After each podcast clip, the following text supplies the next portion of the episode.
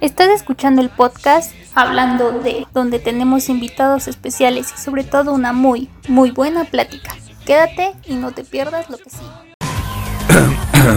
Angileptol de Sigma Tau patrocina este programa.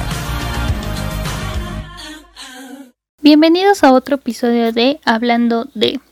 En esta semana nos tocaba tener a nuestro primer invitado, pero quise dejarlo hasta el siguiente programa porque quiero hablar de un tema que creo que no, que a pesar de que se le da mucho auge en redes sociales, no es un tema que se siga hablando comúnmente.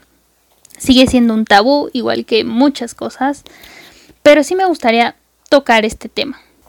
Yo les voy a hablar de mi experiencia, de cómo viví todo esto y cómo fue enfrentarlo a las personas, porque a pesar de que este tema sí es o fue, bueno, sigue siendo, la verdad, solo mío, sí interfirió con gran parte de mi vida en la que tuve que empezar a dar explicaciones, explicar qué me pasaba, em, cosas así. Entonces ya en este problema nada más no era yo y ya porque empezó a afectar mi vida escolar, mi vida social y pues claramente también mi vida en, en familia. Yo estoy diagnosticada con crisis de ansiedad. Digamos que en palabras más normales es como un paso antes de la ansiedad generalizada. ¿Y qué es la ansiedad generalizada? La ansiedad generalizada es cuando te preocupa todo. O sea, pero todo no en plan de que, por ejemplo, vas a tener un examen y dices, me preocupa reprobar, me preocupa que no me la sepa, me preocupa, ¿saben? Sino es como una preocupación más excesiva, podría decir yo. Un ejemplo es lo que yo sentía, porque esto empezó, bueno, a ver, me estoy revolviendo. Primero que todo, cuando todo esto empezó fue hace dos años, por ahí del 2018, si no me equivoco, yo empecé yo tenía una clase a las 7 de la mañana. Habíamos iniciado cuatrimestre y, y, para esto yo recuerdo que como no me acuerdo si dos o tres semanas más yo me había intoxicado con un medicamento y la pasé muy mal, digo, afortunadamente no me fui al hospital, pero pues sí estuvo medio, medio terrible. Entonces siento que ese desencadenante de que me intoxiqué fue como precisamente el desencadenante de la ansiedad. O eso quiero pensar yo. Digo, después como que les voy a platicar bien bien. Pero bueno, tres semanas antes yo me había intoxicado, total que ya me recuperé de eso, terminé cuatrimestre de la escuela y dos semanas después empezábamos un nuevo cuatrimestre. Entonces, pues ya, ¿no? O sea, en ese momento yo no sabía que tenía crisis de ansiedad. Fue hasta que una semana, esa misma semana que iniciamos de clases, yo me enfermé del estómago, me parece. Bueno, si mal no recuerdo, me enfermé del estómago. Entonces, cabe aclarar que lo entendí mucho tiempo después, ya que busqué ayuda, pero el cerebro y el estómago se conectan. Es decir, en el momento en el que tú te empiezas a preocupar y empiezas a generar esta ansiedad, te pega directamente al estómago porque están conectados. Emociones y estómago están conectados. Entonces por eso empiezas a presentar como síntomas físicos. Pero en ese momento yo no lo sabía. Entonces, total, me recupero del estómago y eso entre comillas. Y como les comentaba al principio, yo tenía una clase a las 7 de la mañana. Entonces yo lo que hacía era tomar un Uber, ir a la escuela y pues ya no. Mi escuela no me queda muy lejos, me queda como a 10 minutos de donde vivo. Sin tráfico, con tráfico pues sí haré unos 15 minutos. Y 15 minutos se me hace excesivo, pero bueno, algo así. Total que ese día salí, pedí el Uber y yo sentía mucho miedo. O sea, decía, ¿y si me pongo mal? ¿Y me va a pasar algo de camino a la escuela y si, o sea, saben todos estos pensamientos como, o sea, tú puedes pensar o la gente puede pensar como que te puede pasar de tu casa a la escuela y más si haces 10 minutos, ¿saben?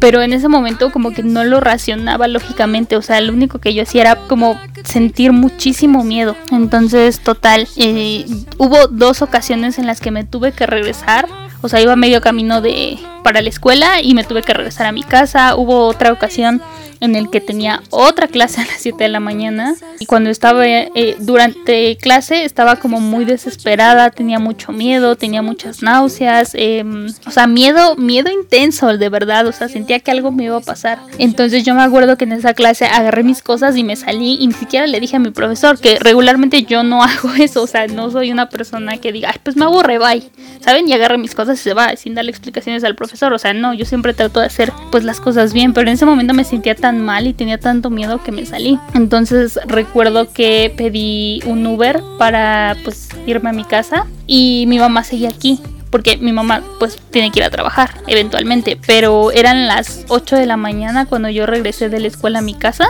y me acuerdo que llegué y empecé a llorar y a llorar y a llorar porque era un miedo, eh, no les puedo explicar, o sea, no les puedo explicar el miedo inconsciente que tenía en ese momento, porque realmente creo que no los puedo, o sea, los puedo acercar a lo que sentí en ese momento, pero en general hasta que no lo vives, no, no lo entiendes. Pero bueno, después de que yo llegué, pues empecé a llorar y ya mi mamá, pues como pudo, me, me trató de calmar y pues obviamente ya estaba como preocupada ella, mi papá, pues porque es algo que pues te afecta, ¿no? Como familia, es como que quieres ayudar pero no sabes qué te pasa. Pero bueno, después de esto yo empecé a buscar una psicóloga, pues porque ya no era normal, ¿no? Que tuviera como tanto miedo intenso. Total, después de que busqué a la psicóloga, pues obviamente empezamos a tratar estos temas, muchas cosas detrás, o sea, la ansiedad influyen muchos factores, ¿saben? Puede ser factores hereditarios, biológicos, en el entorno en el que te envuelves, o sea, son, son muchas cosas. Uno pensaría que la ansiedad nada más es pues parte de ti, parte de ti me refiero que se dio así de la nada. Y realmente no, o sea, tiene un antecedente que eso es lo que te ayuda la psicóloga. Mi problema es que ya no solamente era tratar la parte cognitiva, la parte cognitiva es pues esto, ¿no? O sea, ver qué factores te llevaron a tener esas crisis, sino que la mía ya era una cosa más orgánica. ¿Qué quiero decir con orgánica? Cuando tu cerebro, regularmente la ansiedad y la depresión se, se dan por una baja de serotonina, de, de distintos compuestos químicos que la verdad yo no entiendo muy bien, más que el de lo mío, es decir, de la ansiedad. ¿Por qué se da la ansiedad orgánica? Por una baja de serotonina. Entonces, ¿qué tienes que hacer? Bueno, pues en este caso mi psicóloga me remitió con una psiquiatra y la psiquiatra pues obviamente me hizo como pruebas, me hizo preguntas y me dio medicamento. Las primeras veces que empecé con el medicamento, las dos primeras no me cayeron bien, o sea, como que no funcionaban en mi cuerpo y está bien porque hay algunas pastillas, ya sea para la depresión, para la ansiedad, para la bipolaridad, o sea, hay muchos trastornos y muchas pastillas. El problema es que si te recetan una pastilla no siempre le cae bien a tu organismo. Entonces lo que tienes que hacer pues es estar cambiando de pastillas hasta que una de match con tu cuerpo. Entonces en el momento que de match pues ya es cuando vas a empezar a mejorar. Aparte de terapia, terapia cognitiva, terapia psicológica. Entonces las dos primeras veces que tomé las pastillas, o sea, la pasé mal. La pasé mal en el aspecto que en primera es un medicamento, todos los medicamentos tardan en funcionar en tu cuerpo, o sea, no es de que te lo tomas y al siguiente día ya estás bien, ¿no? Sobre todo en este caso que son, se les llama pastillas para regular los neurotransmisores, entonces eh, pues entenderán que no es magia, no funciona de que hoy me la tomo, mañana, ya estoy bien, no, o sea, es un proceso, todo esto es un proceso súper largo. Y yo me desesperaba porque decía, es que no veo cambios, es que me sigo sintiendo igual, es que, o sea, era muy fácil que yo me desesperara. Y tuve bastantes recaídas muy muy fuertes en las que me desesperaba tanto que dejaba el medicamento entonces me regresaba más fuerte y, o sea eh, fue un proceso largo duro y más con respecto a la escuela porque yo voy en una modalidad cuatrimestre, entonces tenemos un chiste entre nosotros que es cuando vas en cuatrimestre no te dan chance ni de morirte. ¿Por qué? Pues por lo mismo, porque vas muy rápido, por muchas cuestiones. Ahora, mi problema más grande, y creo que es el que más tengo, o sea, cuando me acuerdo de cuando me daban mis crisis fuertes, me acuerdo muchísimo de, de una profesora. Bueno, no una profesora, yo tenía una materia que la, o sea, dentro de mi plan de estudios hay materias que dirigen pues ciertos directores de carrera. Mi director principal pues es el de publicidad y medios, que es lo que estudio pero hay carreras dentro de mi plan que la dirige, por ejemplo, el director de comunicación, la directora de diseño, así, no sé si me explico. Entonces, dentro de mi carrera, les digo, tenía una materia que la dirigía la directora de diseño. Ahora, cabe recalcar que yo ya había tenido contacto con esta directora porque antes yo estudiaba una carrera eh, la, del área de diseño y la verdad es que nunca había tenido como problemas ni nada de eso. Pero pues a raíz de mis crisis de ansiedad pues obviamente empecé a faltar mucho entonces había una materia que yo tenía cuatro horas y era a las 7 de la mañana, pero como mi miedo todavía cabe recalcar, lo había, lo había, estado trabajando, pero pues eran mis primeros meses con, con, las crisis, ¿no? Entonces pues obviamente yo no las manejaba como bien. Total que pues obviamente empecé a faltar a mis clases, pero pues yo hablaba con la maestra y le decía, aparte era una clase que yo ya conocía porque la tenía en mi anterior carrera, entonces pues todo lo que veían yo ya lo conocía. Pero digo, yo sé que no es una excusa para faltar, ¿no? Pero en este caso pues yo sí quería que me apoyaran a que yo pudiera llegar a las 9 porque mi clase era de 7 de la mañana a 11 porque a mí me daban crisis muy fuertes a las 7 de la mañana por el mismo miedo que tenía. Entonces pues empecé a faltar y obviamente yo llegaba a las 9 de la mañana y, y o sea no iba de 7 a 9 pero de 9 a 11 yo estaba ahí. Jamás dejé de ir ni nada de eso más que cuando me daban crisis muy fuertes en la noche. El problema aquí empezó cuando yo fui a hablar directamente con la maestra y la maestra me dijo, como sabes qué, yo no te puedo ayudar, habla con, con la directora, que no sé qué. Total, fui con la directora, pero no fui sola, fui con mi mamá, porque pues obviamente necesitaba un, un respaldo, ¿no? Digo, no es que no nos crean a nosotros, pero Sí, no, para que tuviera un antecedente sobre todo, o sea, para que no fuera algo que yo me estuviera inventando y que mis papás no estuvieran enterados. Entonces subí, hablamos y algo que me da, no sé si coraje o tristeza de que la verdad estos temas no se toquen, es que esa directora, no voy a decir nombres, por, porque pues no creo que sea correcto, pero esa directora eh, hacía mucho hincapié como en que en decirle a mi mamá es que su hija faltó desde tal día es que su hija faltó tal día y mi mamá o sea obviamente yo no tenía miedo de nada porque mi mamá estaba enterada de eso no entonces, este, mi mamá le decía, sí, yo lo entiendo, pero es que le dan crisis muy fuertes. Y no aunado a eso, a que mi mamá le dijo que estaba enterada de mis crisis, que ya estaba en una terapia psicológica, que ya estaba yendo con la psiquiatra, que estaba tomando medicamento, esa directora le dijo, me gustaría que la viera la psicóloga de la escuela para tener otra valoración. Y es como, o sea, ¿es en serio?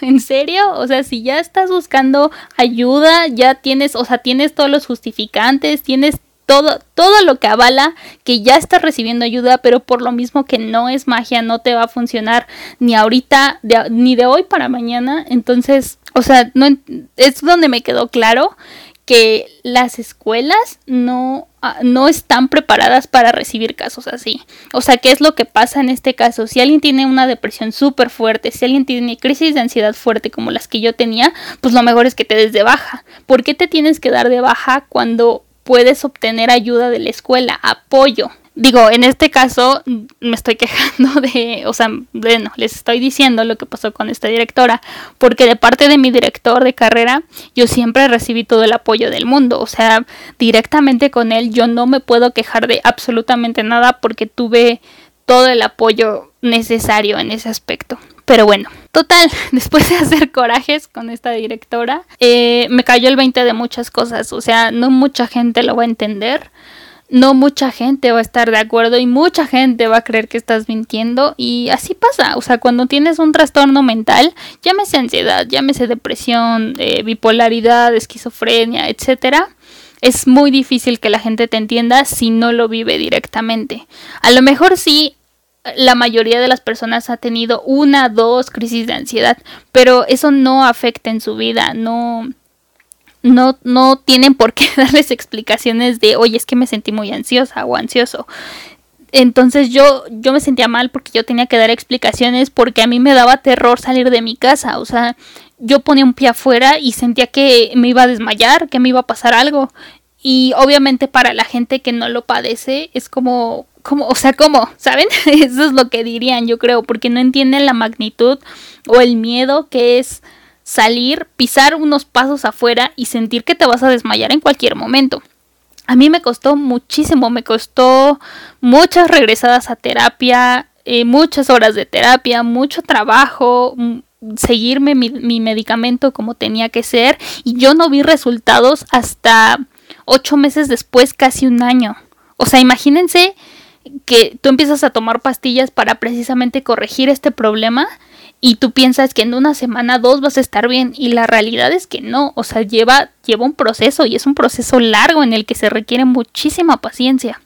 Entonces, aunado a que yo tenía que tomar mis pastillas, a que tenía que ir a terapia, tenía que hacer ejercicio, porque eso también influye, tenía que empezar a comer bien, o sea, adiós café, porque eso promueve los ataques de ansiedad por la cafeína.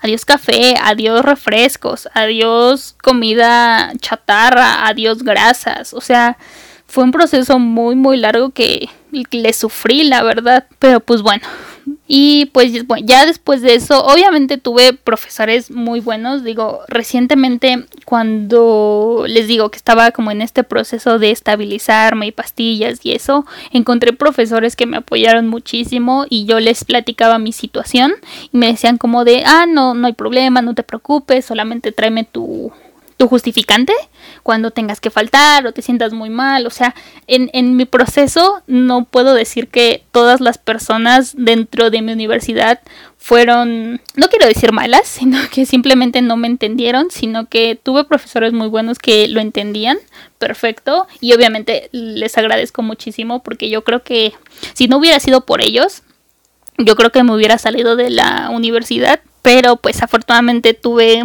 tuve todo el apoyo tanto de mis profesores, bueno, de algunos, como de mi familia, de mi psicóloga, mi psiquiatra. Y pues bueno, dos años después, aquí estoy.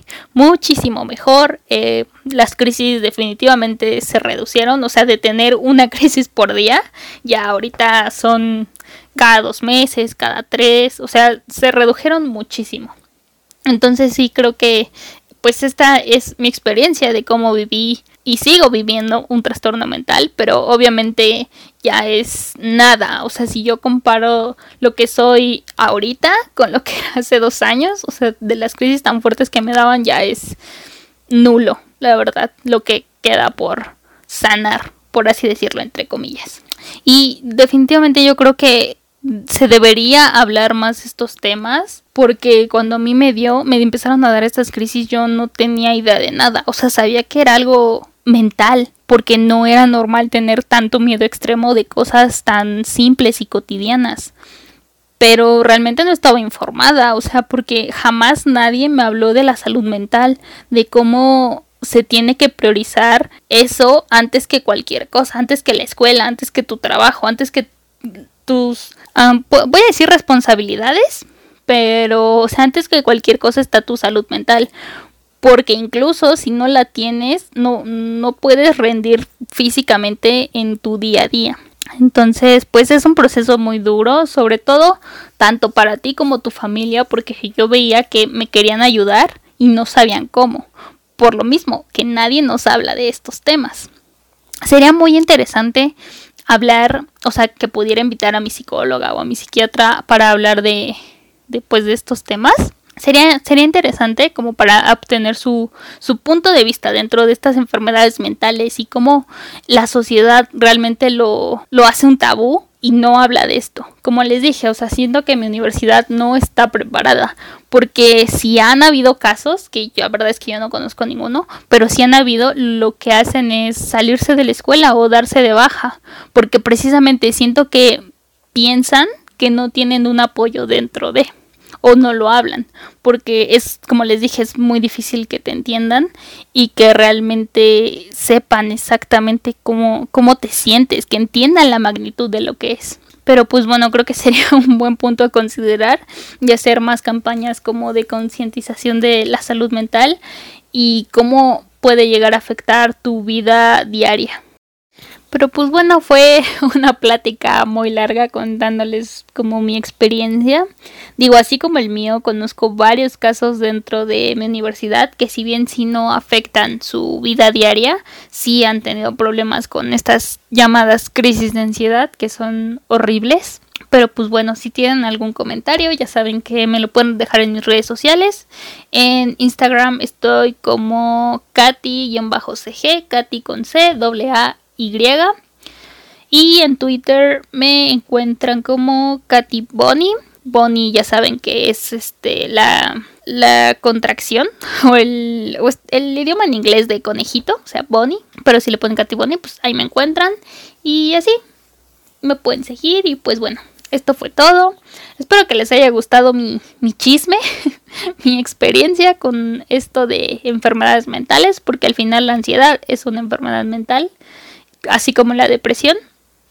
Pues bueno, nos vemos en el próximo capítulo. Espero que ahora sí ya con un invitado. Y pues bueno, nos vemos para la próxima. Bye. But all my friends, they don't know what it's like, what it's like. They don't understand why I can't sleep through the night. I've been told that I could take something to fix it. Damn, I wish it, I wish it was that simple. I